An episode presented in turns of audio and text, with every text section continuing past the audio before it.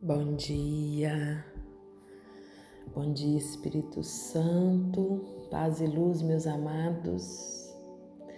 Chegamos no 39 dia dos nossos 40 dias de oração, 40 dias de reflexão. E hoje, mais uma vez, nós vamos pedir ao Espírito Santo que seja nossa companhia aplainando os caminhos, para que nessa reflexão nós possamos mergulhar na grandeza daquilo que Deus tem para nós.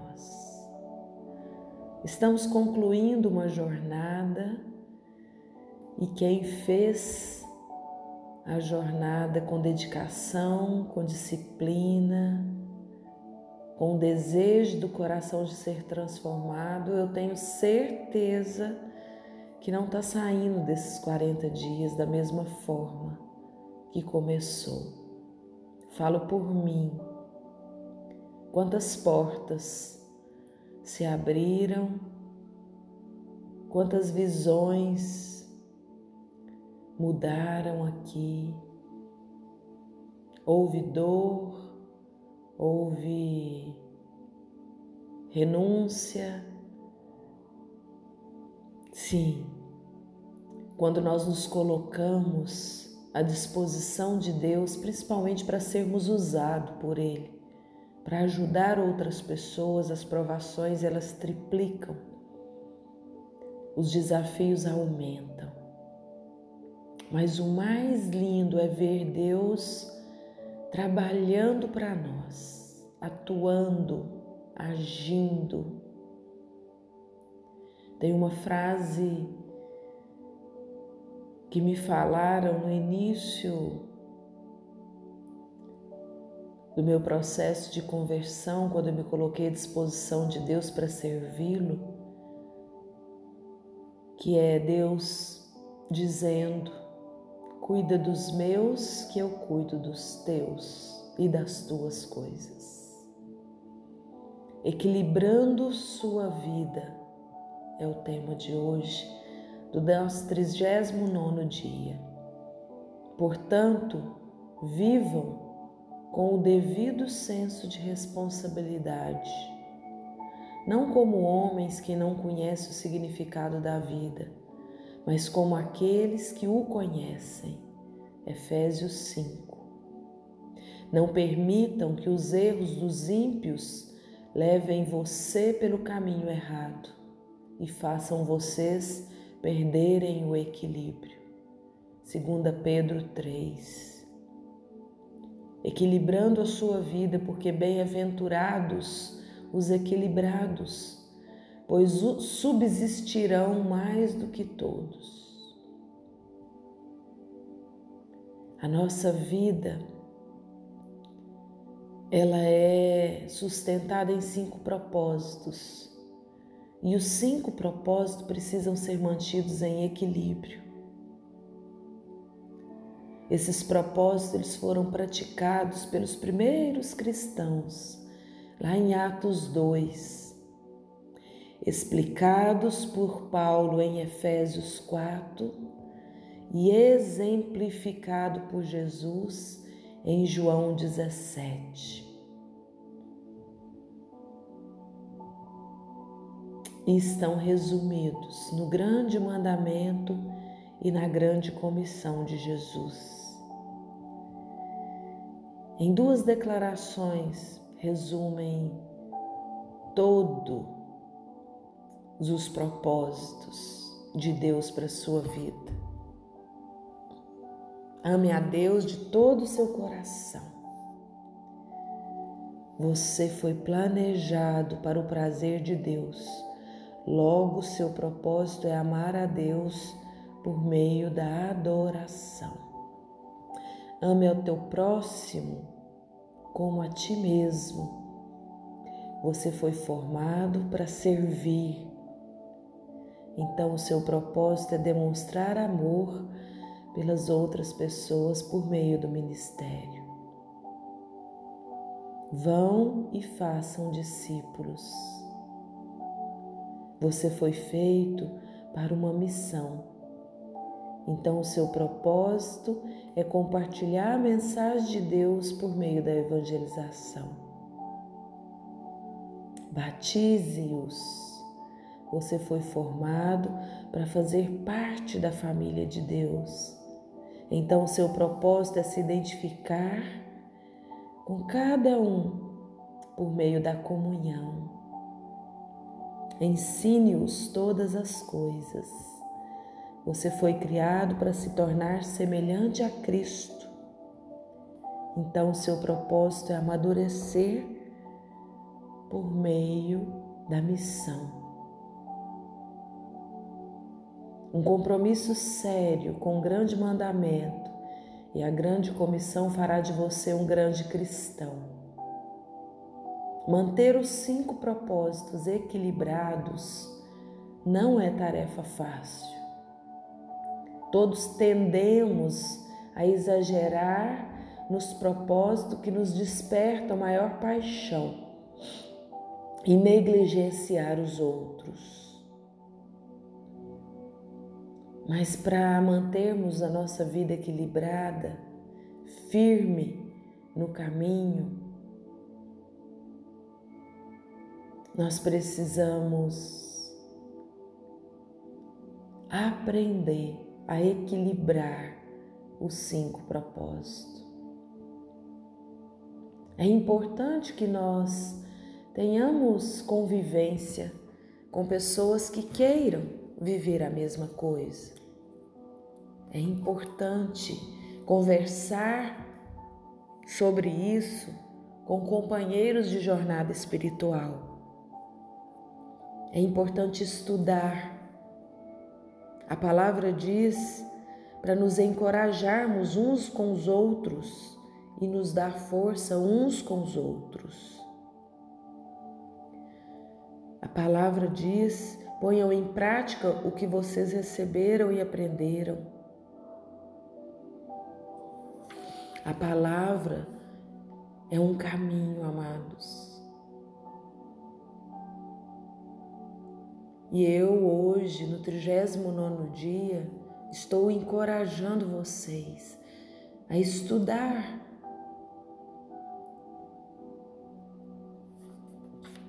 A vivenciar. Afinal de contas, por que motivos estou aqui? Que você sente que dirige a maioria das pessoas, qual tem sido a força que dirige a sua vida? Até aqui, que imagem ou metáfora descreve melhor a sua vida?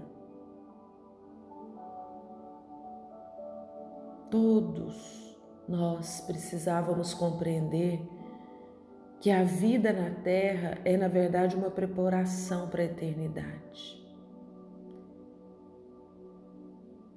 O que as pessoas se apegam na terra que as impede de viver os propósitos de Deus, eu te pergunto. A que você tem se apegado que está te impedindo de viver os propósitos de Deus? Fomos planejados para agradar a Deus. O que é mais natural para você? Estudar a palavra, adorar Jesus ou viver os protocolos que o mundo te impõe?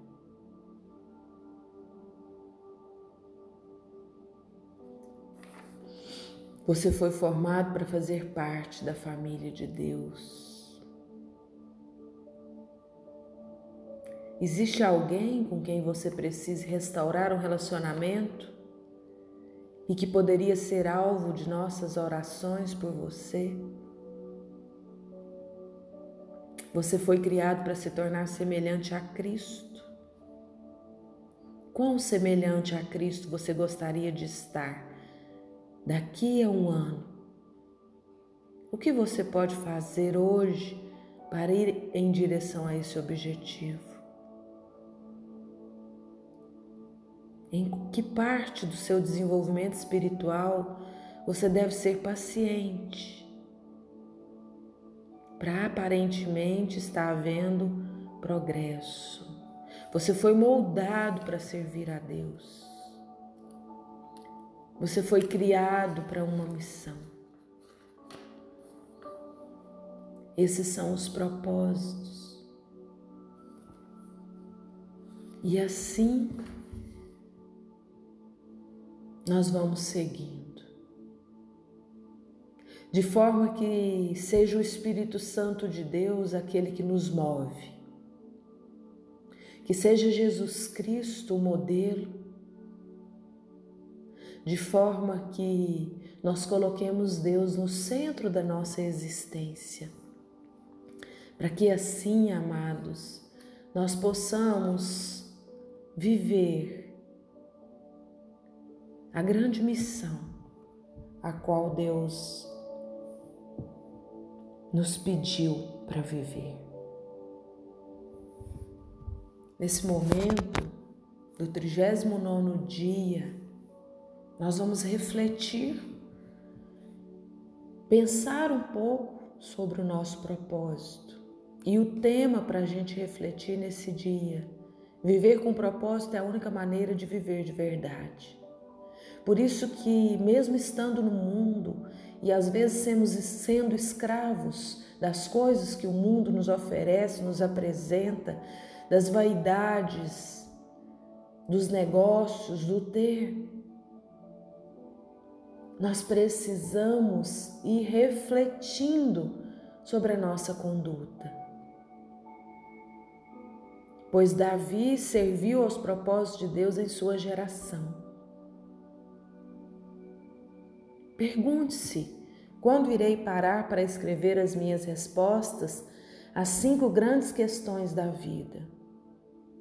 Quando colocarei o meu propósito no papel? Vamos deixando a vida nos levar e vamos perdendo tempo, sendo escravos e prisioneiros de vícios que não nos leva a lugar nenhum.